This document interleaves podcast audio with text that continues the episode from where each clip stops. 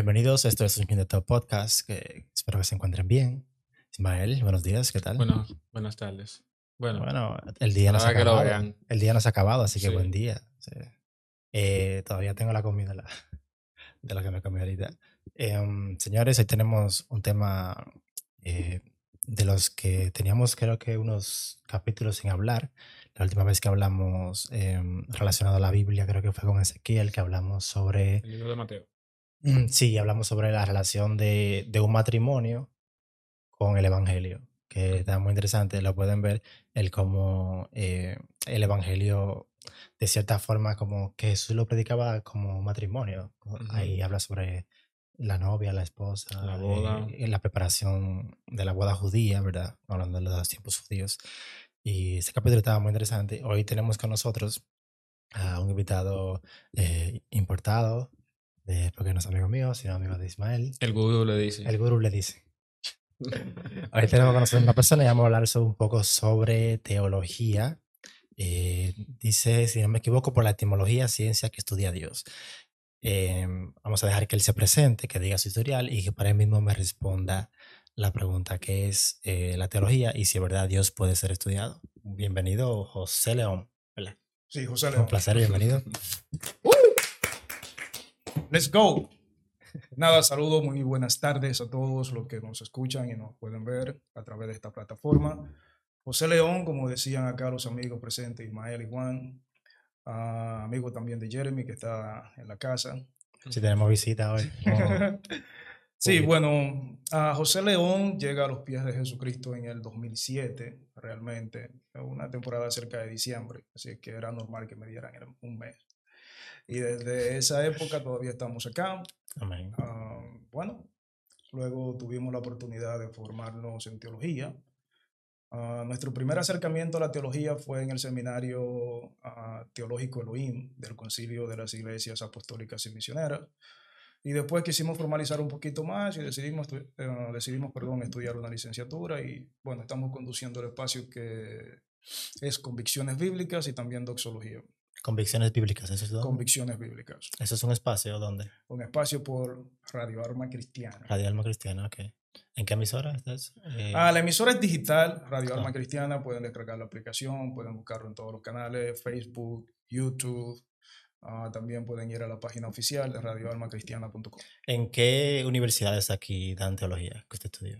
Ah, que sepa yo que den teología, muy buena pregunta e importante, que sepa yo así teología pura, creo que dan en la UNEF. ¿Y usted estudió? ¿Fue en un, semi- en un seminario? Usted? Estudié en Shalom. En Shalom. Eso es aquí, en el país. No, esa universidad está radicada en Connecticut, Miami. Ok. Pero ¿Fuiste- ya tiene una extensión acá en República Dominicana. Ah, ok. O sea, ¿Fuiste allá a yo- estudiar o, o fue de manera virtual? No, no, online. Alguna materia la tomamos acá, la graduación fue acá, en República Dominicana, Y eso es a nivel de licenciatura. a nivel de licenciatura. sí. Entonces, lo dejo con la pregunta inicial. ¿Qué es la teología? Teología. Y- ah, dígame. Bueno, cuando nosotros habl- hablamos de teología, nosotros realmente hablamos de una palabra compuesta griega.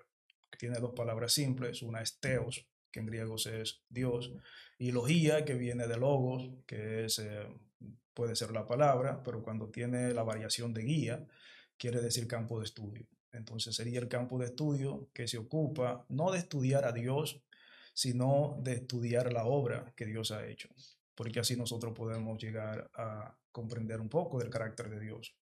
Entonces, la teología no estudia a Dios, sino la obra que hace Dios. Exacto. Entonces, el nombre ahí como que desvirtúa un poco, porque teología, estudio de Dios. Es curioso que, eh, que incluso que se lo mencioné ahorita, que es lo primero que a mí se me, me llama como una alerta, como, ¿puede el hombre estudiar a Dios? Pudiera, no sé, pero me queda con, con esa, con esa pregunta. Si podemos tener la capacidad de estudiar las cosas que Dios hace. Sí, yo creo que sí, que tenemos esa capacidad, porque cuando tú analizas, la misma Biblia está escrita en un lenguaje para que el hombre entienda, ¿no? Pues es antropomórfico. Entonces, como es antropo, y cuando Dios crea al hombre también, Dios dice que lo crea a su imagen y su semejanza. Esa imagen y semejanza de Dios es que Dios ah, es como que imprime en el hombre cosas que él tiene para luego él poder desarroll- ah, relacionarse con el hombre. Como qué tipo de cosas tiene Dios? Atributos. Entonces, en teología, una de las principales cosas que hacemos cuando vamos a estudiar lo que es la persona de Dios, estudiamos a Dios por sus atributos. ¿Cómo yo puedo estudiar, estudiar a Dios? Bueno, yo sé que Dios es amor, a través de lo que la Biblia va revelando. Porque la Biblia es la que nos ayuda realmente a conocer el carácter de Dios y las experiencias, pero esas experiencias deben ir como filtradas por lo que dice la palabra. Todo el campo de la teología se basa en la, en la Biblia. No todo el campo, y hay diferentes tipos de teología. Está la teología bíblica, está la teología sistemática, está la teología natural, que es la teología que estudiaron los católicos ortodoxos, que es como que se llega a comprender a Dios, puede ser también por experiencia, no necesariamente por lo que diga la Biblia, Como por evidencia, por decirlo o así. por evidencia. Entonces, ¿cuál es la base en sí de, de la teología? Comprender la, es- lo que Dios ha hecho y la existencia de él. La base en sí de la teología en términos de como el propósito de la teología, Ajá. No, el propósito de la teología es ayudarnos a glorificar más a Dios con nuestra vida. O sea, si nosotros analizamos el Salmo 19, eh, perdón, 119, que es el de la ley, te dice, ¿con quién limpiará, limpiará el joven su camino? Con guardar la palabra, la palabra de Dios. Lámpara a mis pies es que es tu Ah. palabra. Entonces, si nosotros podemos entender la palabra de Dios, pero buscando también entender el carácter de Dios, buscando también entender a lo que es Dios, porque nosotros vamos a adorar a Dios dependiendo del concepto de ese Dios que tengamos. O sea, si nuestro concepto es un concepto realmente alto del Dios al que adoramos, entonces lo vamos a tener en alta estima. Dependiendo del concepto de Dios que tengamos, a ese nivel va a ser nuestra adoración. Ahora que usted habla de concepto de Dios, y justamente la teología eh, es así, ciencia, se, le, se le- se le- le puede llamar, una ciencia. Se lo puede llamar ciencia antes de René Descartes. Después Bueno. de René Descartes sería un campo de estudio. Bueno, entonces el campo de estudio, que me parece más lógico, de la teología, eh, fue iniciado por cristianos, por judíos, o que porque vemos que el término de Dios no es único de los judíos o de los cristianos, sino que los as- asiáticos tienen un Dios, eh, los chinos tienen un Dios, los budistas tienen un Dios. Entonces, teología abarca el estudio de un Dios puntual, o depende, como usted mencionó al principio, de qué teología o qué tipo. Sí, depende de qué tipo de teología. Pero acuérdate que la teología no es solamente estudio de la Biblia. Es cualquier cosa que yo estudie que me ayude a comprender a Dios. Ok. Entonces, ¿qué sucede? Con la teología muchas veces nosotros podemos ah, traer a colación el tema de la religión. O sea, la religión sí, o sea, toda persona tiene una idea de religión en su cabeza, ya sea ateo o no sea ateo. Tiene una idea de religión en su cabeza. Y en la definición natural de la palabra religión sería así, porque es como religar, reli- religarse de nuevo. Unirse, Exactamente. juntarse. Eso es realmente curioso e importante a la vez. ¿Por qué? Porque la idea primaria de religión es que todo hombre entiende que en algún momento se desligó de la deidad, entonces tiene una búsqueda constante de volver a ligarse con esa deidad. Si yo tengo, por ejemplo, el concepto de que mi Dios es un árbol que yo descubrí en el bosque, ese va a ser mi Dios y yo voy a formar una religión en torno a eso.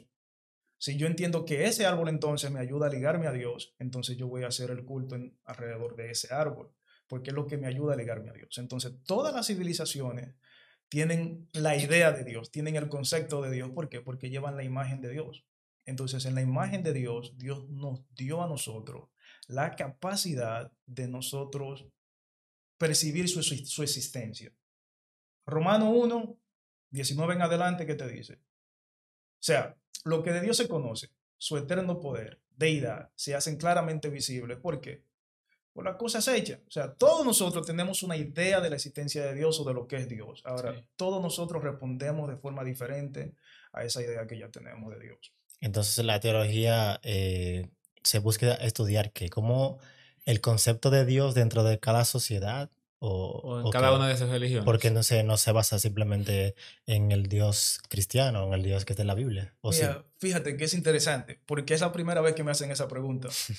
Pero yo te puedo dar una, una historia cronológica de cómo el campo de estudio llega a ser formalizado. Ok. Empieza en Éxodo. Éxodo, Dios le da la ley a Moisés.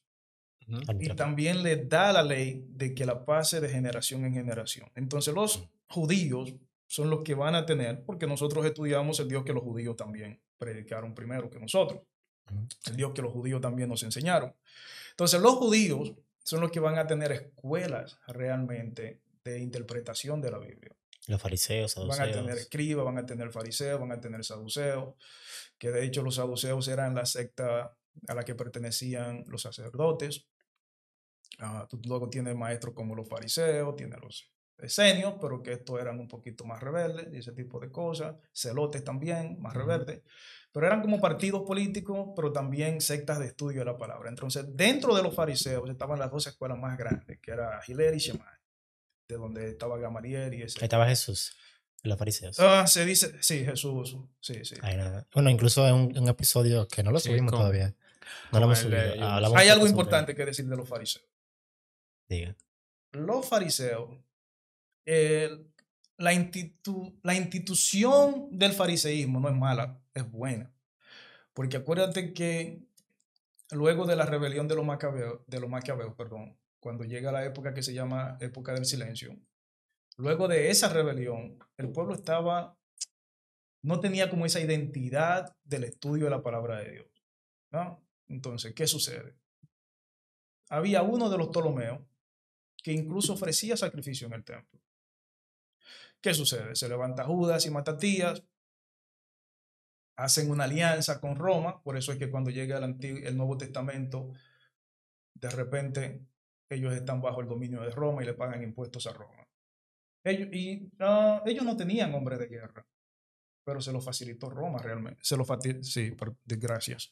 Se lo facilitó Roma. Ellos hicieron un convenio con Roma. Entonces, para evitar de que el pueblo cayera en la idolatría, para evitar de que el pueblo se desviara, surgieron esas escuelas que enseñaban la ley. Y al principio era buena. Lo único fue que ah, todo, lo que, la toca, ley que todo lo- lo que toca al hombre puede corromperse. Y como dice la ley de Morphy, si algo puede llegar a ser, en algún momento va a ser. Va a ser. Yo quiero hacer una pregunta un poco con- controversial. Dale. Eh, No, pero no he siempre- acabado todavía sobre la historia de, de la Ah, bueno, pues. teología. dale, dale, Porque hicimos un paréntesis en la historia de... la Exacto, entonces tenemos que Éxodo se viene dando la ley, la ley entonces se forman escuelas luego en la época del silencio que van a estudiar. ¿Qué sucede? Que luego de la destrucción del segundo templo, la época del segundo templo, cuando el general, ah, general Tito ah, invade, quema, y hay muchos cristianos, hay muchos tipos de sectas, entonces también hay muchas herejías, están los llamados ah, gnósticos y ese tipo de cosas, entonces se hace necesario organizar un canon de las escrituras, principalmente del Nuevo Testamento, porque no todo el mundo en esa época tenía una porción de las escrituras, entonces había que organizar un canon y ese canon trajo maestros. Y esos maestros siguieron organizando escuelas hasta que llega lo que es la iglesia universal que se conoce como iglesia católica. Ok. A La iglesia católica institucionaliza también el estudio. Ah, eso tiene su pro y su contra, realmente. Tiene su pro y su Porque contra. pusieron lo que ellos quisieron. No por eso, sino porque en tiempo de Jerónimo, estamos hablando 300 años después de Cristo, Jerónimo traduce lo que es la Vulgata, la Vulgata latina. Es una Biblia que tiene ya el compendio completo de los nuevos escritos con el antiguo, pero lo traduce al latín. Entonces, ese latín lo tiene la iglesia católica o iglesia universal que viene naciendo en esa, en esa época realmente. Entonces, la iglesia católica, cuando llegan algunos emperadores que quieren, digamos, ejercer poder a través de la religión, pero no ser de la religión, entonces la iglesia es como que se engabe- la, la Biblia, perdón, se engaveta y ahí surgen algunas herejías. Entonces, la, la primera iglesia fue la católica. No, la primera iglesia que surge como tal, digamos que fue el cuerpo de los discípulos. Y esa no tenía nombre. O sea, no sabemos si era cristiana, si era. Bueno, eran cristianos. llamaron cristianos. Bueno, sabemos que habían iglesias por procedencia. Era la iglesia de Antioquía, la iglesia de Corinto, la iglesia de Galacia y ese tipo de cosas. De donde era, a donde iba la epístola, ahí eso era la iglesia. O sea, donde llegaba el evangelio, la iglesia adoptaba el nombre de la ciudad de donde llegaba. Donde se juntaban a hablar sobre la palabra, básicamente. Sí, incluso las personas de Antioquía fueron los que enriquecieron a la iglesia católica, porque las personas de Antioquía es lo que Para la época del 330, estamos hablando ya en época de Constantino. O sea, Constantino llega a 311 más o menos después de Cristo. Cuando Constantino constituye Constantinopla, los obispos que Constantino trae para Constantinopla, que es la parte donde está Estambul ahora en Turquía, esos obispos realmente vinieron de Turquía, eran los mismos, a los, perdón, de Antioquía, eran los ancianos de Antioquía, que tenían una muy buena doctrina. Esas mismas personas van a impulsar luego lo que es la reforma protestante, porque cuando el Imperio Otomano conquista esa zona, 400, 1453 más o menos, conquista esa zona, esas mismas personas van a llegar con una doctrina sana a lo que es Occidente, o sea, Europa, y van a influenciar a muchas personas como Wycliffe, Lutero, Wesley, ese tipo de personas. todo esto que usted habla es todo lo que estudia la teología. Es como sí, la teología estudia todo. De la historia, la, la, historia, comportamiento. Sí, pero la teología también se vale de algunas ciencias que tenemos hoy en día, como por ejemplo la, arqueología, ¿no? nosotros, a la ontología y ese tipo de cosas. O sea, todo lo que nos ayude a nosotros a tener datos certeros que nos ayuden. Relacionado a Dios. Relacionado a Dios, a la obra de Dios, los escritos antiguos. Eso, la teología se vale de eso también. Tenía una pregunta. Antes, de, que, misma... antes de que haga tu pregunta, recuerden que. De hecho, la teología fue la primera ciencia así como para estudiarse, porque al principio solamente se, se estudiaba teología y números. Astrología. Eh, Astrología, ese tipo de cosas. Era lo que se estudiaba. Eh, bueno, la química también, siempre, o alquimia, no sé si en ese tiempo era la alquimia o química. Pero bueno, recuerden, antes de que me haga su pregunta, controversial que él dice. No, ya, ya, ya, esa, eh, la, la, la, primera. Pero tiene que parar que te, ¿sí? No, porque la, él, mismo la, la, contestó. Bueno, Recuerden que. La primera iglesia que, que hubo. La primera iglesia que hubo. Sí.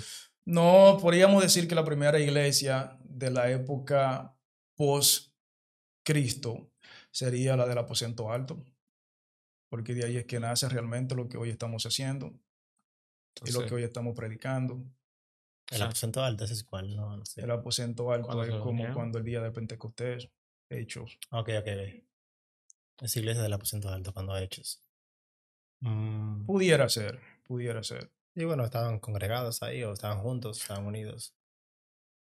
Bueno, eh, recuerden antes de que continuemos eh, suscribirse en el canal, que mucha gente está viendo y no se está suscribiendo. Si pueden apoyarnos con eso para que puedan seguir viendo el contenido que les pero, ¿Mm? ¿Cuál es? Disculpa ah, que te interrumpí. Sí, sí, pero también hay algo que ayuda a que la iglesia se expanda rápido. Porque la iglesia evangélica o lo que nosotros hacemos hoy como evangelio, eso vino 100% del pueblo judío. ¿Qué sucede? Que para cuando se dio el Pentecostés, era época, obviamente, Pentecostés, 50 días después de la Pascua, 50, sí, 50 días después de la Pascua. Tú tienes que para la Pascua llega personas de todo, de todos lugares, de todos lugares, porque el pueblo judío fue conquistado en algunas ocasiones y en algunas ocasiones hubieron deportaciones. En algunas. En algunas ocasiones, sí. Subiente. Sí.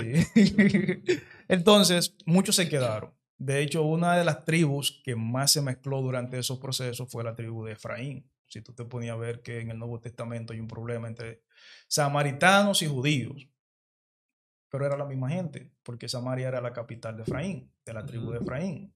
Lo único que cuando tenemos conquista, por ejemplo, de Persia, en, que, ellos eran el reino del, del norte, con Esdras de los que menos volvieron fueron de la tribu de Efraín. O sea, son personas que eran más propensas a, mezclarse. Y los judíos puristas, principalmente los de las escuelas de interpretación, no lo veían ya como hermanos. Entonces ahí había una guerra. Entonces, para no perder el hilo, usted tiene que el pueblo judío era un pueblo que hasta el sol de hoy es un pueblo que migra mucho como es un pueblo que migra mucho, esas personas que recibieron el mensaje durante esa época del Pentecostés, luego de la muerte de Cristo, son las personas que van a predicar luego. Ahí así van formando iglesias donde, donde llegaban. Así empieza realmente la iglesia primitiva. Ok. Usted mencionó algo ahorita sobre los tipos de teología. Me gustaría si se pueden describir un poco o más o menos tratar de qué hablan. Bueno, por ejemplo, yo puedo tener la teología bíblica. La teología bíblica no es nada más y nada menos que cuando yo hago una cronología de los hechos bíblicos. O sea, yo empiezo en Génesis, termino en Apocalipsis, así como van sucediendo las cosas. Pero las academias mayormente optan por la teología sistemática. Yo creo un sistema de doctrinas y yo voy, por ejemplo, yo quiero estudiar los temas que son más comunes de, de campo de estudio. Teología propia, o la teología de. Dios mismo. Yo estudio la persona de Dios Padre, teología propia. Luego yo organizo todo lo que tiene que ver con la doctrina de Jesucristo, Dios Hijo o la, doctrina del Hijo. Yo luego organizo la teología del Espíritu Santo, neomatología, Neomatología. neo, sí, ¿De qué trata eso? el Espíritu Santo. Espíritu Santo. Sí. Entonces yo tengo esa doctrina del Espíritu Santo y yo empiezo a estudiar todos los versos que tengan que ver con el Espíritu Santo, lo convierto en una materia. Luego yo tengo lo que es la doctrina del pecado, luego yo tengo lo que es la doctrina de la salvación, luego todo yo- eso va dentro de la, doctri- eh, la teología sistemática. la teología sistemática, sí. sí, sí. Eh, La teología sistemática fragmenta los temas y busca la- lo- los versos bíblicos que tengan que ver con eso y de ahí saca la doctrina. Es una teología realmente recomendable porque, o sea, Pero es básicamente como una escuela bíblica más, más, eh, más profunda, entonces. Avanzada. exacto, exacto. Sería como una escuela, una escuela O dominical. sea, nada más tenemos eh, teología sistemática y teología, la primera que te digo se me olvidó, natural. natural, no te dijo otra antes. Eh, wow, está bien. Sistemática, natural. Sistemática, natural, bíblica.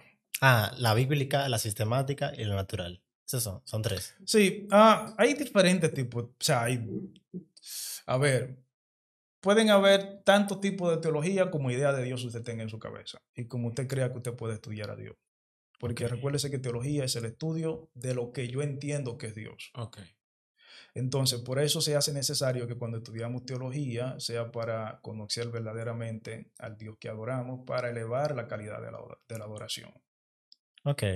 Entonces, a, a veces yo entonces yo veo una, una contradicción porque hay ateos que estudian teología, pero se supone que ateo es alguien que no cree. No, porque no se contradice, porque él dijo la idea de Dios que ellos tienen. Y si ellos tienen una idea de Dios, sé que no existe, estudian la teología en base a que Dios no existe. ¿no? ¿Entiendo yo? Pero dentro de la... Bueno, la contradicción. O sea, lo que me hace curioso entonces es que te- teología no es directamente Dios, Dios cristiano, sino la, la- la idea de Dios que tú tengas. Entonces no es una, una ciencia que está, perdón, no es un campo de estudio que está parametrizado como por ejemplo estudiar informática, eh, que ahí se sabe lo que se, ve- se, se- se va a, eh, a estudiar, sino que depende a qué escuela de teología tú no vayas. Porque saca de escuela, entonces tiene su interpretación de Dios y te van a enseñar lo que entienden de Dios. Ok, interesante. Sí, usted la hizo, eh, repítame el nombre, se me olvidó. Shalom. Shalom en Miami, se de aquí. Theological University. Yo creo que aquí la, la persona de la asamblea lo hacen en, en el sí, concilio. en el concilio, Asamblea de Dios. Hacen el concilio que está en el kilómetro 13, 14. del Autopista Duarte. Una vez yo me acerqué a las asambleas de Dios para estudiar, luego ya no, no pude contar con esa suerte, pero sí quise estudiar en, en las asambleas. ¿Por ¿Qué motivo? ¿Porque le, porque le gustaba te- No, saber su punto de, de vista o qué? No, no, no, no, no. A ver, o sea, a mí me gusta mucho la teología, a mí me gusta mucho conocer lo que tiene que ver con la Biblia, lo que tiene que ver con Dios, y, o sea, yo no tengo, por ejemplo, una institución así como que es así, esa no. Ok. Ok. Y algo que yo he podido observar es que normalmente la teología de un concilio no es necesariamente la doctrina del concilio. No la teología de un concilio no es la doctrina de un concilio. No, necesaria- necesariamente, porque hay una cosa que es teología. Teología es como la cosmovisión que yo tenga realmente de ese Dios que yo adoro. O sea, la visión, panorama completo que yo tenga de ese Dios. Pero luego la doctrina es lo que yo tengo que enseñar. Y yo sí. entonces voy a enseñar de acuerdo a la madurez que tengan los miembros. Entonces, por eso muchas Vale. veces usted ve personas ah, que enseñan Biblia en un concilio determinado y que son personas realmente ilustres que tú dices, wow, ¿Usted cree que eso es hipocresía o es simplemente enseñar a cada quien a su nivel? Como Pablo dijo, que a los niños le dan leche, a los adultos le dan... no, yo te, mira, hay una parte, no recuerdo exactamente el salmo, pero David dice, tu palabra es más, no, es el mismo Salmo 119, pero él dice, tu palabra es más dulce que la miel. ¿Por qué? En la escuela, para que a los niños judíos pudieran, o sea, la escuela era que sus padres le enseñaban y ellos aprendían, era con la Torah. Entonces, ¿qué sucede? Que los padres hacían tabla con la ley, la vertían miel sobre la tabla y luego los niños ahí, al ir por, por, la miel se encontraban con la ley y la leían, pues, pero ya era, pues, pero ellos no iban por la palabra, iban por la miel. Llega un momento en el que David toma conciencia de lo que está haciendo y dice, no, pero yo venía antes por la miel, pero wow, me doy cuenta que, que tu palabra es mucho mejor que la miel. Ahí dice, tu palabra es más dulce que la miel. Entonces, ¿qué sucede? En una iglesia, tú tienes personas que están tratando de buscar identidad. O sea, tú realmente sería bueno que tú pudieras segregar sistemáticamente, no sistemáticamente, pero que tú pudieras segregar por niveles la clase, pero cómo tú haces eso también en una escuela dominical es un poquito compleja. Pero la raíz de ese asunto viene luego de la reforma, porque cuando los reformadores empezaron por lo, principalmente lo que se conoció como el, el momento anabatista, que ahora es Iglesia Bautista. Ese movimiento, todo el mundo era de ese movimiento porque era rebautizado, era lo que significaba. La Iglesia Católica bautizó a todo el que nació. Luego las personas cuando tomaban conciencia del Evangelio iban a bautizarse de nuevo. Entonces se le dijo, no, espérense. Mira lo que vamos a hacer.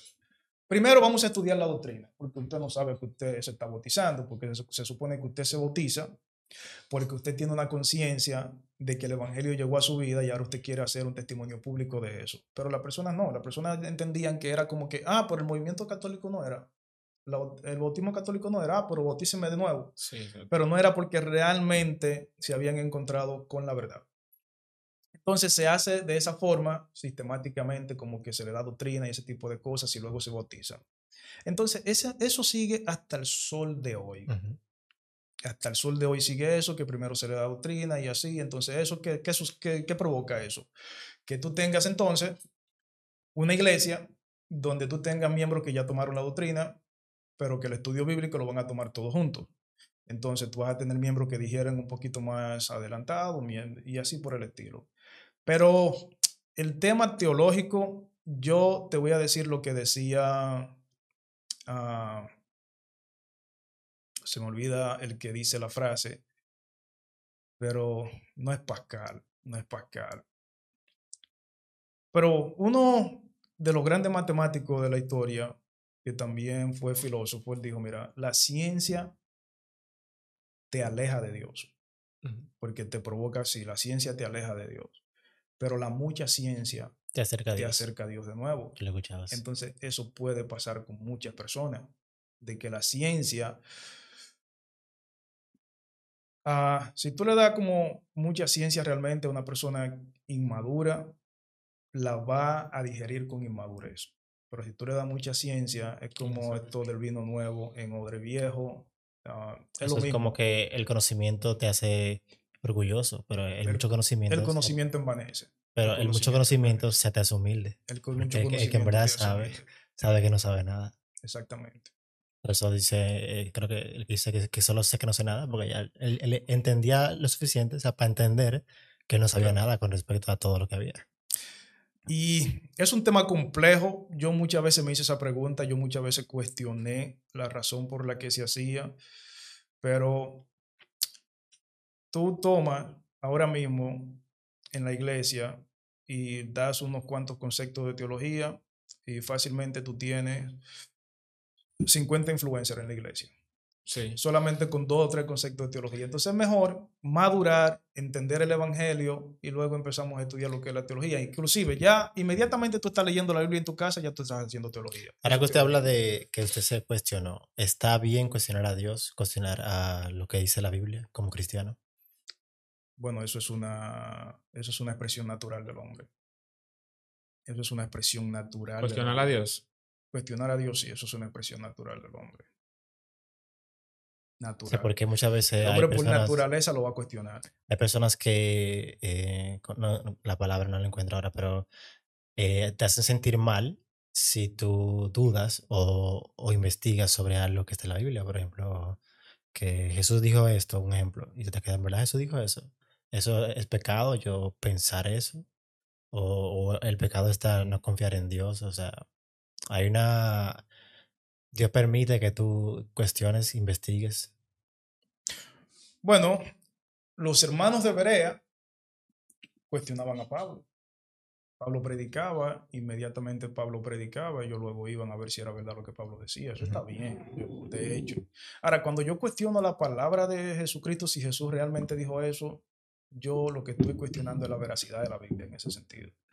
Ok, no a Entonces- Jesús. No a Jesús, yo estoy cuestionando la veracidad de la Biblia. ¿Realmente Jesucristo dijo eso? ¿Realmente eso fue lo que, eh, o eso lo escribió, lo escribió alguien de más? ¿O realmente Jesucristo lo dijo? No, yo creo que la veracidad de la Biblia es, es aceptable, es aceptable al 100% por el proceso de escritura que tiene la Biblia.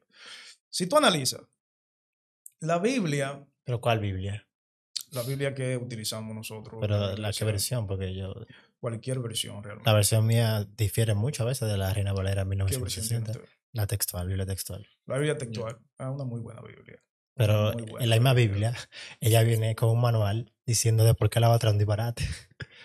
ella viene con, con 10 No, motivos. diciendo eh, porque la otra no, no es tan verídica. No, dice, li- li- dice literalmente, 10 motivos por el cual esta sí es dura. Esta sí es la Biblia. Bueno, o sea, lo estoy para, parafraseando, no lo dice así. Ok. Pero tiene 10 motivos por el cual esta versión es más, según ellos, más cercana a la realidad. Aunque hicieron otra, otra versión, que entonces mejor que esa, entonces. Pero está bien. ¿Qué te digo? Grandes predicadores del pasado, grandes, utilizaron la Reina Valera del 1960. A ver, cuando la Reina Valera del 1960 llegó, eso fue un, un- eso fue como que un, Que dio vino y, un y oasis, en un oasis en el desierto realmente. Porque es que no había Biblia así. O sea, realmente así no había, así como que Biblia. Estaba la, la, la políglota complutense, que fue una Biblia que mandó a hacer Isabel la Católica, la misma que le dio el visto bueno a Cristóbal Colón para venir acá. Ah, estaba esa, estaba algunas traducciones en inglés, estaba la Biblia luterana, ese tipo de cosas, pero cuando Cifrido de Valera y Casiodoro, Casiodoro de Reina, ah, no que trabajaron en conjunto, pero sino que ya cuando salió el material completo de lo que ellos habían hecho y revisado, fue muy acertada. Y yo al sol de hoy todavía utilizo la Reina Valera realmente. Ah, eso le iba a preguntar. ¿Usted como gurú de la teología, cuál, cuál usted recomienda? Yo, yo utilizo realmente, yo utilizo Logos. Logos es un software que tiene, o sea, yo cuando quiero, yo lo que hago es que reviso. Yo reviso Biblia. O sea, por ejemplo, si yo tengo un texto que yo quiero, por ejemplo, que me da mucha curiosidad, yo lo busco en varias Biblias. Explorar las diferentes versiones. del Sí, texto. principalmente una Biblia li- interlineal, que es la Biblia que te tiene, eh, o sea, hay una concordancia que se llama Strong. Entonces, la Biblia interlineal normalmente tiene la palabra en el original y tiene la numeración de la palabra. Y ahí tú vas y tú lo buscas en Strong y te aparece. Mira, nos pasó a, a Miguel una vez con un profesor de, de escuela bíblica que en, en el verso de cuando la mujer le dice a Job, maldice a tu Dios y muérete, la leímos en otra versión y dice, bendice a tu Dios y muérete. Entonces a veces por eso que la gente siempre vive con, con esa lucha de, de. Esta es la Biblia que sigue, esta es la que no, porque hay palabras textuales que, que se cambian. Sí, porque eh, yo entiendo que no estamos hablando de, como usted mencionó, que habían unos predicadores duros que usaban 1960, pero no, yo no me refiero, por ejemplo, a la salvación, porque sabemos que no es por, no es por eso, sino en, en- Precisión. eh, ajá, la precisión de conocer la historia de. Dios. Porque Sí. sabemos que si Dios quiere que tú te salves con la 1960 de la textual, eso no, eso no tiene ninguna relevancia. No, realmente las dos Biblias que yo más recomiendo es de hecho la textual y la de las Américas. Para mí es una Biblia más accurate que hay, pero igual yo, yo uso la de 1960. Y revisa las demás versiones en caso de- Como que la que la persona más tiene en la mente y como que ¿Usted ha asistido a una escuela bíblica de la Asamblea de Dios? de las asambleas de Dios, escuela bíblica, no. ¿O conoce más o menos el sistema? Sí, sí, sí, porque le yo duré la- un tiempo visitando una de las iglesias de las Asambleas de Dios. Le voy a hacer la pregunta que que usted opina, ahora que estamos hablando, sobre el adoctrinamiento y de la enseñanza de Dios. ¿Qué usted opina, como usted visita la IBI a- a- ahora, en comparación con lo que usted ha visto del sistema de las, a- de las asambleas? Porque se dice mucho que la iglesia bautistas y la IBI, eh, a nivel de palabra, enseñan muy bien, tienen una buena, muy buena base de, de conocimiento y son personas muy educadas en el nivel de, de la historia de la Biblia. Con respecto a los, a los cristianos más Asamblea de Dios, los pentecostales, etc. ¿Qué de eso? Excelente pregunta. Bueno, es que yo siempre he estudiado Biblia, siempre ha sido con los pentecostales, pues, pero uso materiales de bautista. Por ejemplo, utilizo mucho MacArthur, a Berkov, utilizo mucho a Gruden y ese tipo de cosas, pero normalmente como instituciones yo he estudiado más en el movimiento carismático. El sistema no es el movimiento, porque, o sea, nosotros somos personas que si usted se pone a ver somos gregarias. Y nosotros, como seres gregarios que somos, seres sociales, siempre buscamos grupos que tengan más afinidad con nosotros. Y el hecho de que haya muchos concilios, yo creo que enriquece el Evangelio. ¿Por qué? Porque si a usted no le gusta a uno, usted va para otro. Sí. El fin es que, como dijo Pablo en Filipenses, creo capítulo 1, el Evangelio es predicado. Y si el Evangelio es predicado, ya sea por cualquier razón que sea, motivo que sea, y el Evangelio llega, yo creo que sería un motivo de gozo para todos los que estamos en el Evangelio. Sí. Los hermanos bautistas, hermanos. Los hermanos eh, de la Asamblea de Dios, hermanos. Pero los dos son que novia de Cristo. Entonces yo no puedo decir, no, porque la Asamblea esto, porque la Iglesia Bautista esto. ¿Por qué? Porque estoy hablando de la novia del Señor. Realmente.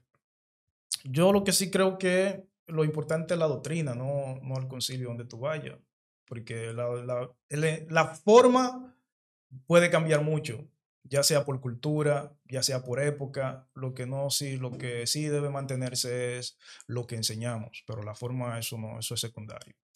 Te- teológicamente, ¿cómo está la, la República Dominicana? Porque yo, lo, lo teólogo que he visto eh, en cualquier canal de YouTube o predicadores, yo siempre veo que estudian fuera del país. Eh, es tu caso. Una persona culta que sabe, domina bien los temas, pero no, no estudiaste acá. ¿Tú pers- conoces personas de acá que sí saben mucha teología o realmente necesitamos eh, coger nuestra clase virtual o dar nuestro viaje para, para estudiar teología? Bueno, el primer director de la universidad donde yo estudié acá es dominicano, que fue Jonathan Stubb. Jonathan Stubb, si ustedes no lo recuerdan, era el locutor que salía antes en la Stubb. Radio Revelación. sí. Ese apellido como que nos parece Era el locutor de que salía en Radio Revelación. Um, Jonathan fue el primer director. Y el director de la universidad, aunque esté en Estados Unidos, también es dominicano. O sea, yo creo que aquí hay mucho conocimiento realmente de teología. Lo que sucede con la República Dominicana, en el trabajo, se cuestionaba muchas veces el cómo, la manera de predicar, ya sea en el metro, ya sea en la calle. Yo, yo le decía lo siguiente, mira, no es un problema de teología, no es un problema de evangelio, es algo muy cultural de la República Dominicana. Es la forma como nosotros debatimos el deporte en la esquina, es la misma forma como cuando nosotros estamos en común- un, un junte de amigos que estamos debatiendo cualquier tipo de tema, ya sea de moda. Es la misma forma como cuando nosotros debatimos política. Es la cultura dominicana, que es así, somos apasionados. Eso tiene más que ver con la cultura que con la teología realmente. Y yo imagino que no es igual el evangelio en Japón. Exactamente. Eso tiene eso más cultural que, teolo- que, que teológico. Más cultural que teológico. Para mí aquí, mira, hay un, hay un señor llamado Miguel Luperón. Ese señor me sorprende mucho. A Guarionés Corona, que es el que ahora representa la- las iglesias evangélicas. Ese señor también me sorprende mucho. Me dio clase y yo además decía, si yo supiera el 10% de lo que ese Wow. sabe. Realmente, y como amigos también así de mi generación, hay un muchacho en las iglesias apostólicas llamado Luis Antonio de la Cruz que me sorprende mucho. Una pregunta. eh, ah, bueno, antes de hacerle. Bueno, vamos a hacerla primero. Y después le voy a decir algo antes de que usted me la responda. De la teología, ¿se puede vivir económicamente? Sí, le iba a preguntar. Y antes de que me responda eso, eh, les recuerdo que se suscriban al canal. Nos estamos en Spotify, YouTube, Apple Podcast y también tenemos un Patreon, que tenemos ya varios, eh, creo que se llama Menesteres, no recuerdo el nombre, que le pone Patreon a los suscriptores. Pero nos pueden apoyar en Patreon, eh, un Chineto Podcast para invertir a Patreon. Entonces, ¿se puede vivir de, de la teología en República Dominicana a nivel eh, económico? Vivir bien. Si se puede vivir bien de la teología. Ujú. Yo Ese creo, campo de estudio. yo creo que sí, que se puede vivir de la teología, pero normalmente el que estudia teología no es para vivir de la teología. ¿Se tiene que estudiar otra cosa o realizar otra otra No, realmente uno estudia teología para vivir la teología. Por pasión. Yo- sí, es por pasión. Esa es una de las carreras que tú estudias por amor al arte, literalmente. Y, por ejemplo, ¿cómo se sostiene que económicamente una persona La que- teología, ¿qué tú haces con la teología? Tú enseñas, tú no puedes cobrar por enseñar. Tú predicas, tú no puedes cobrar por predicar. No, mira, que te van a dar una ofrenda, le podemos llamar ofrenda, pero yo no soy Dios tampoco para que me estén dando... Los profesores cobran y ellos cobran enseñar. Obviamente sí, o sea, a mí me tocó dar clase de teología, pero a nivel académico y sí me pagaban. La institución me pagaba. Pero le pagan bien. Sí, sí, pagan bien la teología. Porque los estudiantes pagan, es una carrera. Si los estudiantes están pagando la carrera, los profesores le pagan. Sí. Sí, eh, el único campo de aplicación de la teología es la docencia. La docencia, pero Yo no- imagino que en otros países habrá partes investiga eh, más científicas de investigación y eso. O sea, eh, descubrir o in- una interpretación nueva en base a lo que está en la Biblia. Pero no sé si ese campo se, se aborda aquí en, el- en el- en- en el país. no que yo sepa realmente. Pero seguro que tiene que haber gente dedicado a estudiar o a repensar la historia que se conoce, si en verdad lo que, lo que tenemos es lo que es, y eso serían personas que también eh, serían o teólogos o científicos o quién sabe qué por ahí. Sí, sí, pero realmente no que yo sepa. En, en busca de tu conocimiento, me dijiste que empezaste de- desde, desde pequeño a adentrarte en esto de la teología. ¿Nunca llegó un momento que llegase a, cuel- a cuestionarte, wow, o sea, como estaban hablando ahorita, hay personas que cuando comienzan a ser más sabios se apartan de lo que es Dios. ¿Nunca llegó a tu vida ese momento que tú dijiste, bueno, esto como que Yo como conocí. co- como que esto está como raro. ¿Qué Dios permitió eso? Mató a 27, qué sé yo, qué tanto de gente. El pueblo de Israel, que Aarón le puso la mano a esto y se murió en unos cuantos. Nunca pasó por tu mente nada de esto. Mira, estudiando teología, una de las primeras materias que me dieron, de las primeras tres, fue paso a paso por el Antiguo Testamento. En esa materia nosotros utilizamos un texto que se llamaba Habla el Antiguo Testamento. Habla. Habla el Antiguo Testamento. En ese texto, cuando nosotros estudiamos el Éxodo, del motivo del Éxodo y por qué la hora del Éxodo era la hora perfecta, tú tienes que el pueblo que Dios mandó a desalojar para que Israel tomara la tierra era un pueblo que limitaba el comercio de esa zona. África, Asia, se conectaban por ahí. Entonces, las personas que estaban ahí anulaban el comercio porque las personas que pasaban eran asesinados y sacrificaban a sus dioses. Asesinados, sacrificaban a sus dioses. Era una maldad terrible. Entonces, cuando Dios llega y le dice, mira, usted me va a quitar a toda esa persona de ahí. Es en Canaán. a todo lo, lo- lo- el Ebeo, el Amorreo, todas esas personas que habitaban en esa tierra. Entonces tú ves que también cuando Dios demanda sangre es porque está demandando juicio. Y eso yo lo aprendí temprano y eso me ayudó mucho. Dios está demandando juicio. Y cuando Dios demanda juicio, ¿quién podrá decir yo soy inocente? ¿Me entiendes? Esa es una de las cosas. Yo también tuve la suerte de que mis dos primeros profesores de teología, que fueron Guarionés Corona y Ramón Caraballo, son personas que más que lo que tenían en la cabeza era su patrón de vida, su conducta. O sea, y otro gran Gregorio Cruz, que era el pastor principal del, del concilio, eran personas muy correctas, entonces eran personas que también eran muy dotadas de teología, entonces eso también nos ayudó mucho a nosotros, como que teníamos un patrón a seguir. Ahora, ahora que usted habla de, que Dios demanda juicio, ¿usted puede explicar eh, breve la, cómo se relaciona la bondad de Dios con la justicia de Dios? Por ejemplo, que Dios es nuestro Padre, nos ama, pero pasan cosas en la tierra. O sea, hay una relación a estas cosas. Claro que y, sí. Y como, ahí me mito, y como el, el ser humano li, limita el, el, el, amor de Dios porque permite estas mismas cosas. Bueno, una de las formas que los estudiosos de teología han estudiado para estudiar el carácter de Dios es a través de sus atributos, lo que nosotros podemos decir de Dios. Dios es eterno, Dios es omnipresente, Dios es omnipotente, pero hay un atributo que se llama aceidad de Dios. La Real Academia de la Lengua Española, eso no es un texto teológico, es un diccionario universal de la lengua española. Ellos definen la aceidad de Dios como la característica o la capacidad de Dios de ser, de existir. Es como cuando Dios dijo en Éxodo, yo soy. ¿Entiendes? Entonces, la aceidad de Dios, cuando, por ejemplo, nosotros amamos, si yo, te, si yo amo a una persona y al momento que yo empiece a aborrecer a esa persona, yo lo estoy dejando de amar, porque yo no puedo hacer dos cosas a la vez. La aceidad de Dios es, la forma, es, la, es el atributo que Dios tiene de ser, de simple y llanamente ser. Entonces, si Dios es amor, Dios no puede dejar de ser amor. Aunque Dios diga que está aborreciendo algo, Dios aún así lo está amando. ¿Por qué? Porque cuando Dios utiliza todas las palabras que nosotros utilizamos en la Biblia para referirnos a Dios, son palabras antropomórficas, palabras para que el hombre, para que el hombre le entienda. Uh -huh. Si Dios quiere que sepa que está disgustado con algo, el hombre en el CPU acá arriba del hombre. Su interpretación, dice, eh, aborreció. Dios, exactamente. Dios entiende que aborrecer es algo que desagrada. Entonces, Dios, en, al que inspiró, lo puso a utilizar esa palabra, aborrece, pero eso es antropomor antropomorfismo. Es para que tú entiendas mi disgusto con eso. Es una naturalización del lenguaje. Exactamente.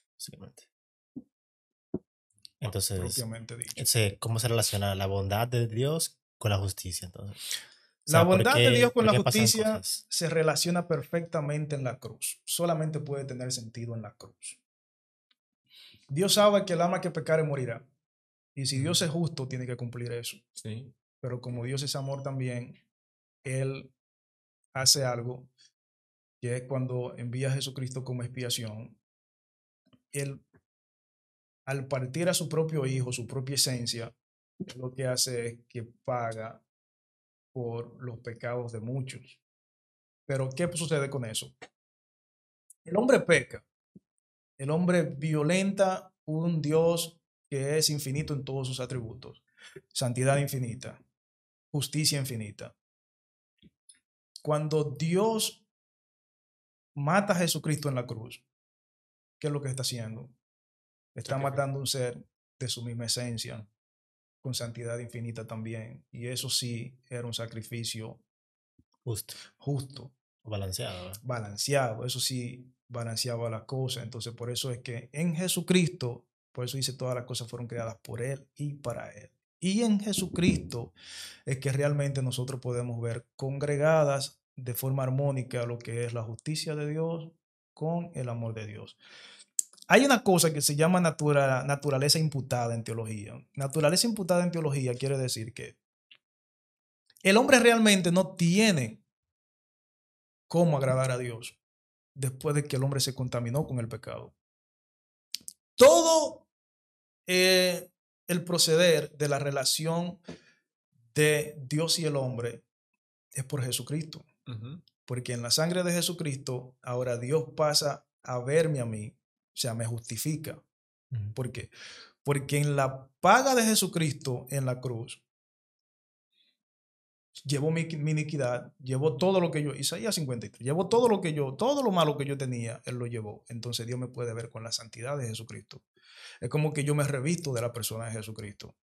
Y Dios me puede ver ahora con la santidad de Jesucristo. Pero eso desde que envía al Espíritu Santo a, conven a convencerme de pecado. Desde que antes de yo ni siquiera pensar que, lo, que me voy a acercar a Dios. Cuando Dios toma la decisión de hacerme el llamado, lo está haciendo por el sacrificio de la cruz únicamente. Y ese sacrificio es tan grande que puede expiar todos los pecados cometidos a través de la historia de la humanidad. Ok, pero una persona natural o que no conoce estas cosas, eh, con, a nivel de evidencia, no se da cuenta de esto entonces, porque eh, no- nosotros accedemos a eso, como dice Pablo, es por la fe. Entonces, esa persona que, que no tienen fe o que no conocen esas cosas, entonces dicen, wow, Dios supuestamente es bueno, pero entonces mira lo que pasa en la tierra. No sé gente. cómo se puede evidenciar eh, terrenalmente esta Claro. sincronía o es solamente a través de la fe, Claro que sí. por ejemplo. Bueno, usted tiene Caín y Abel. Tenían el mismo conocimiento de Dios que tiene un hombre natural. Caín lleva un sacrificio, a Dios no le agrada. Abel lleva un sacrificio, a Dios no le agrada. Ustedes no se han puesto a pensar que Abel llevó un sacrificio profético. Profético. Profético. O sea, Caín, Abel, perdón, en su relación con Dios, se le adelantó. El sacrificio de Abel es una tipología de la cruz. Y si usted te ponía a ver en Éxodo, el sacrificio por excelencia para expiar el pecado, ¿qué es? Es un cordero. Sangre. Bueno, cordero. Entonces, sí, y él llevó exactamente ese sacrificio. Quiere decir que él tenía una conexión con Dios. Entonces, si tú tienes una conexión con Dios, si tú estás buscando genuinamente al Dios verdadero, tú lo vas a encontrar. Abraham. Abraham estaba donde? Abraham estaba en medio de un pueblo que era pecador y que, era, polite- que era politeísta. Y Dios lo llamó y él escuchó la voz de Dios. Y cuando eso no existía la religión, cuando eso no existía ni siquiera la ley, no existía nada de eso, y Dios lo llamó. Pero no solamente eso, tú tienes el Salmo 19, ¿qué te dice? Los cielos cuentan tu gloria, un día emite, o sea, la obra de Dios nos ayuda a nosotros a entender cuál es el Dios verdadero y cómo yo me puedo acercar a ese Dios. Su misma obra. Entonces, Pablo, en, que citábamos ahorita Romano 1, en Romano 1, Pablo, ¿qué te va a decir? Pablo te va a decir que ni siquiera tienen excusa, porque las cosas de Dios, su eterno poder, se hacen claramente visibles por medio de qué? De las cosas creadas.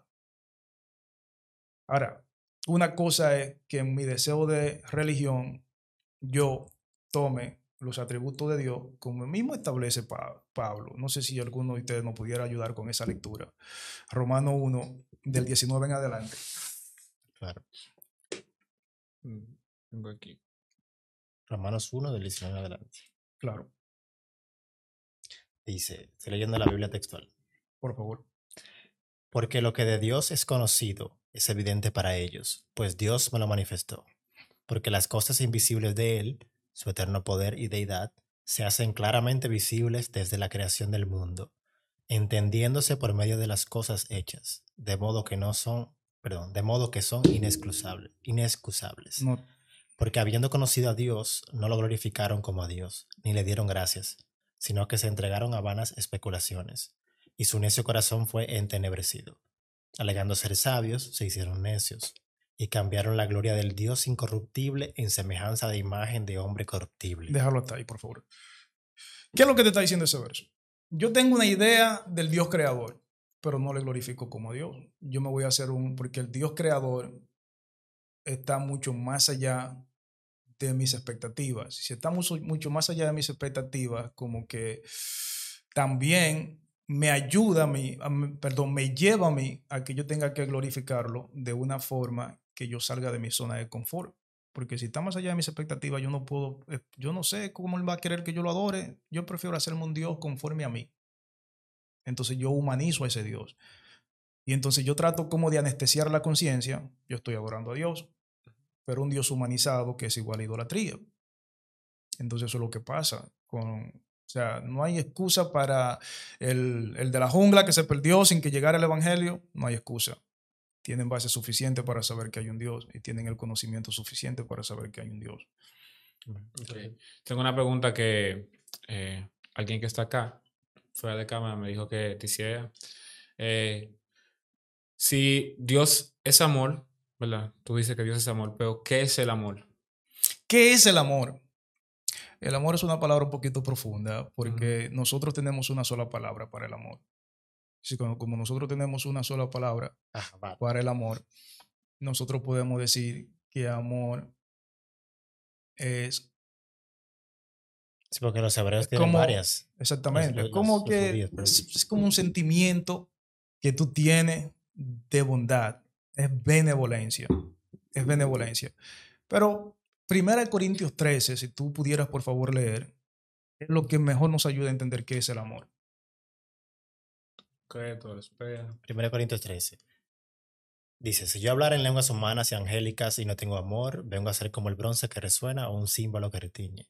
Si tuviera profecía y entendiera todos los misterios de toda ciencia, y si tuviera toda la fe de tal manera que removiera montañas y no tuviera amor, nada soy. Y aun si repartiera todas mis posesiones y entregara mi cuerpo para glo- gloriarme y no tuviera amor, de nada me sirve.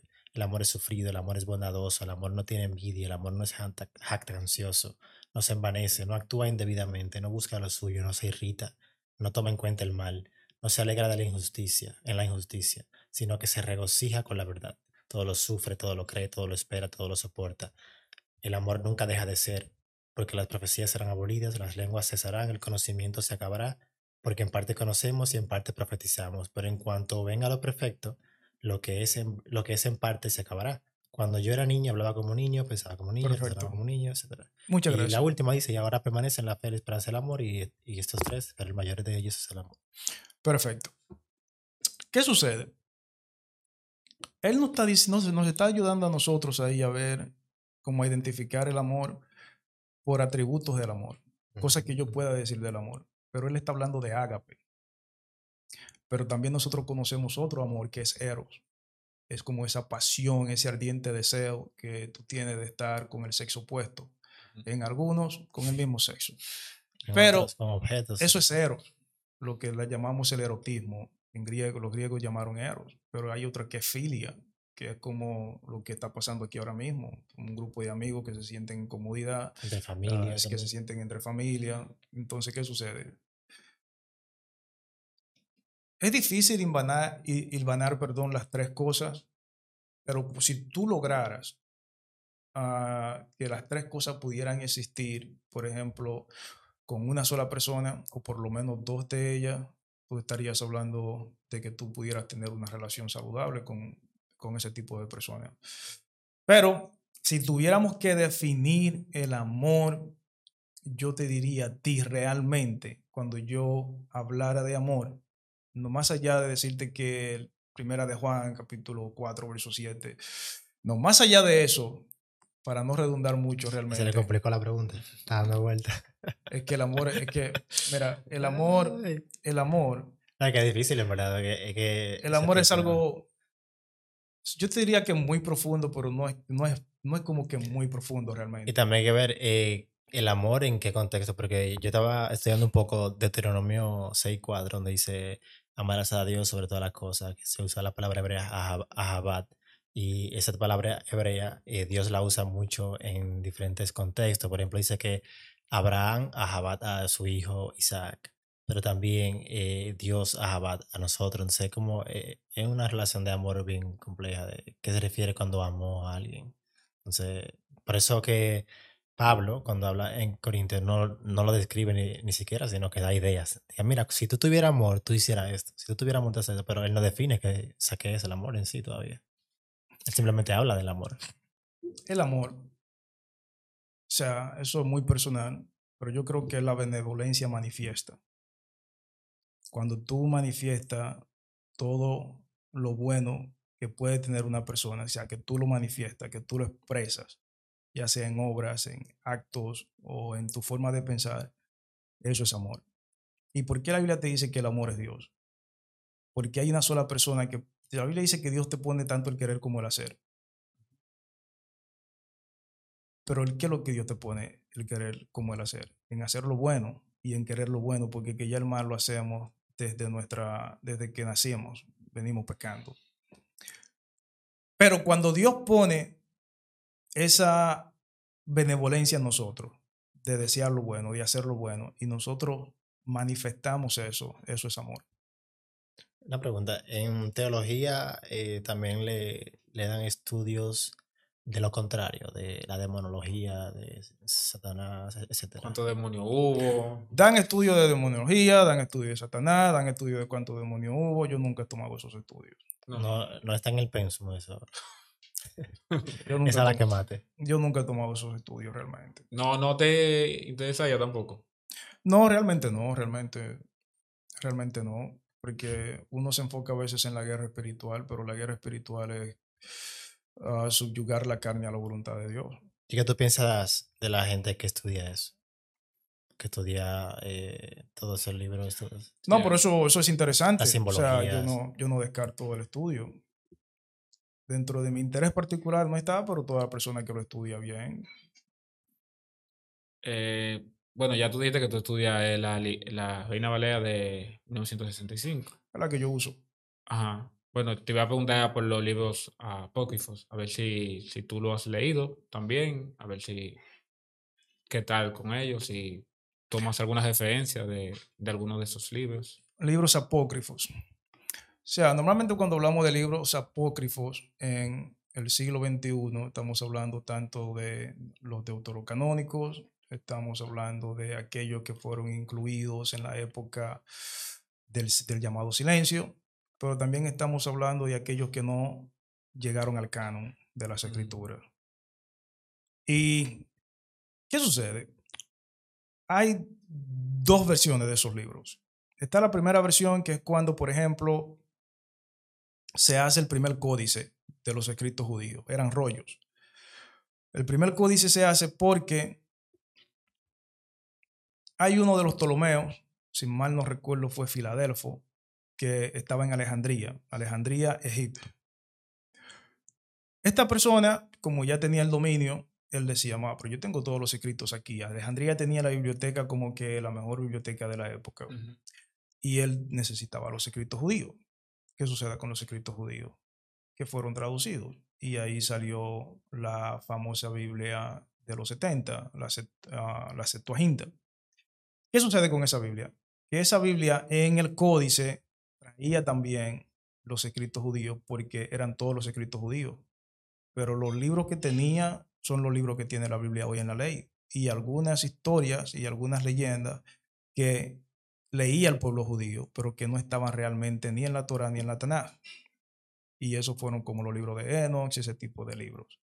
Y otros libros que utiliza la Sagrada Iglesia Católica, que realmente se dice que fueron incluidos para apoyar alguna de las doctrinas que ellos tenían, que era contraproducente con lo que enseñaban algunos cristianos de la época. Pero cuando se determina que un libro es apócrifo, eh, se le quita toda veracidad de que realmente pasó. No, no se le quita la veracidad de lo que pasó, se le quita la veracidad de que haya sido palabra inspirada de Dios, no de que haya pasado. Una cosa es que haya pasado, otra cosa es que sea palabra inspirada de Dios. Ok, perfecto, porque, eh, por ejemplo, hay muchas cosas. No, porque el libro, si tú lees el libro de los macabeos, yo lo recomiendo, es un buen libro. El de Enoch. eh, El de eh, Enoch yo lo he leído muy- varias veces. Si usted lo quiere ¿cómo se leer? La palabra muy controversial. es controversial, pero es un buen libro. Controversial, pero es un buen libro. Yo lo que no lo leo como que si fuera palabra inspirada por Dios. Como Pero- que es una palabra que va a regir mi conducta. Pero es una palabra que te da mucha información. Exacto, porque no es para algo de, de, de condu- conductual, sino de conocimiento histórico, básicamente, porque habla de cosas que pasaron.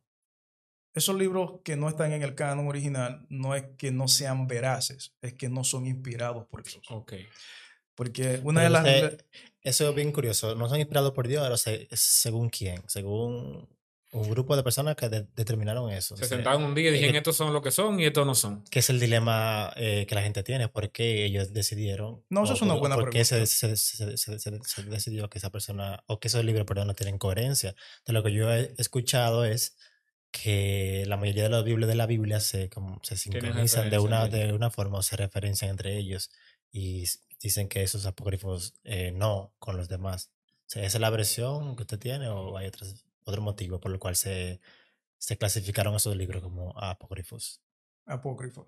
No, porque realmente no llenaron los requisitos para el canon. ¿Qué son cuáles? El canon significa vara de medir. Es como que se medía antes con una caña Entonces de ahí viene que el patrón, o sea, lo que yo use para medir, para lo que yo use, por ejemplo, como model de lo que es y lo que no es, es lo que me ayuda a mí a poder ser coherente. Entonces, en el canon, en el canon del Antiguo Testamento era más fácil, porque en el canon del Antiguo Testamento todo el mundo sabía quién eran los profetas, todo el mundo sabía quién eran los escribas. Si, si algún escrito venía de una fuente de alguien que no era reconocido como profeta, eso era muy serio. O sea, no era como que las personas llegaban así, como que yo soy profeta. No, porque si tú eras profeta tenías que demostrar qué profecía tú estás dando. Y la profecía tenía que cumplirse, porque si no se cumplía, te apedreaban. Tú morías públicamente. Entonces, en el Antiguo Testamento eso no, eso no sucedía. Con el, con el canon del Antiguo Testamento no hay problema, porque todo el mundo sabía quién eran los profetas, quién eran sus padres, todo el mundo sabía quién eran los escribas que tomaban esa profecía, todo el mundo lo sabía porque vivían en el templo. Ahora bien, con el canon del Nuevo Testamento que tenemos todos los problemas. ¿Por qué? Porque el canon del Nuevo Testamento, uh, realmente las, mismas iglesias primitivas no tuvieron ese canon. O sea, las personas de Corinto no estaban, no estaban leyendo lo que se le escribió a Romano. ¿Por qué? Porque fueron simultáneamente, compartieron, compartieron época y no había imprenta, tenía que alguien transcribirla. Entonces, se pudiera dar el caso de que alguien estuviera leyendo una fracción de la carta, la quisiera llevar a otra congregación, o sea, pero no era como que, no, era, no, estaba en forma de códice como la tenemos ahora.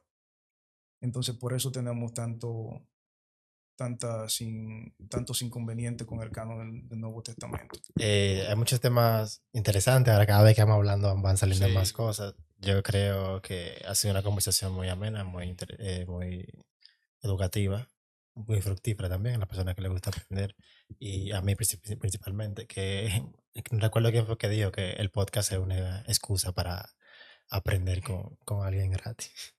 Hacerle preguntas y aprender Pero eh, un placer para nosotros tenerlo aquí, eh, José León.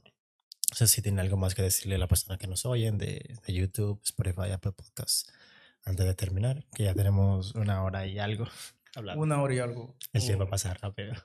Dios mío, tenía mucho que no hablaba. ¿Tiene algún, consejo, algún consejo para alguien que quiera estudiar teología? sí, mira, mira ahí la cámara, dígale al, al, joven que quiere estudiar teología. O que, no sabe, o que no sabe si quiere estudiarlo, o que no, no, conoce bien. Usted es joven, quiere estudiar teología, acérquese a su pastor, exprésele su sentir al pastor, y muchas veces nosotros pensamos que lo conocemos todo, que creemos todo y que sabemos el propósito real detrás de las cosas. Pero si Dios puso una persona como pastor, es porque esa persona también va a tener el conocimiento adecuado de decirte si mira, es el tiempo o no es el tiempo. Hacer que sea su pastor, si el pastor le da el visto bueno, inscríbase en su, en su instituto de teología, si lo quiere hacer formalmente como carrera, también es una carrera muy bonita realmente. Se lee mucho, pero es una carrera muy bonita. Sí. Y nada, y yo creo que el propósito de la teología realmente no es tener información, no es debatir Biblia. El propósito de la teología es conocer mejor al Dios que adoramos, porque según el concepto del Dios que adoramos, va a ser nuestra adoración a ese Dios. Y yo creo que mientras mejor concepto nosotros tengamos de Dios, mientras más definido esté, vamos a tener una mejor adoración y vamos a presentar una mejor conducta ante la sociedad como creyentes. Eh, señores, si usted llegó hasta esta parte del video, comente abajo eh, la duda que usted tiene sobre la Biblia, sobre Dios, sobre la teología en general y vamos a ver si podemos en un futuro invitarlo otra vez para responder esta pregunta. Vamos a volver, vamos a volver. vamos a volver, me encerronaron acá, señores, me encerronaron acá. Esto fue una, eh, no, no, esto fue una trampa. no, pero se aprendió mucho y seguro de que las personas que lo van a ver eh, van a aprender y el conocimiento se va a multiplicar. Eh, yo por lo menos me siento feliz de que soy parte de algo fructífero y quizás no estamos haciendo eh, un, un, programa de, de citas ciegas, de cómo es tu comida favorita, qué sé yo. Pero aunque nada más lo vean 10 gente, pero esa 10 gente eh, está aprendiendo algo. Yo estoy seguro de eso. Juan, muchísimas gracias. Un placer. Muchísimas gracias. Realmente sobrepasó mis expectativas de lo que yo venía a hacer acá. muy buen trabajo. Vamos a estar orando mucho para que Dios bendiga y prospere este trabajo realmente. Claro. Sí, sí. Muchas gracias. Eh, Ismael, ¿tienes algo que decir? No, no, excelente. No, no gracias. tiene nada que decir. Nos vemos la próxima, gente. Esto es un chilito podcast. Bye. Nítido.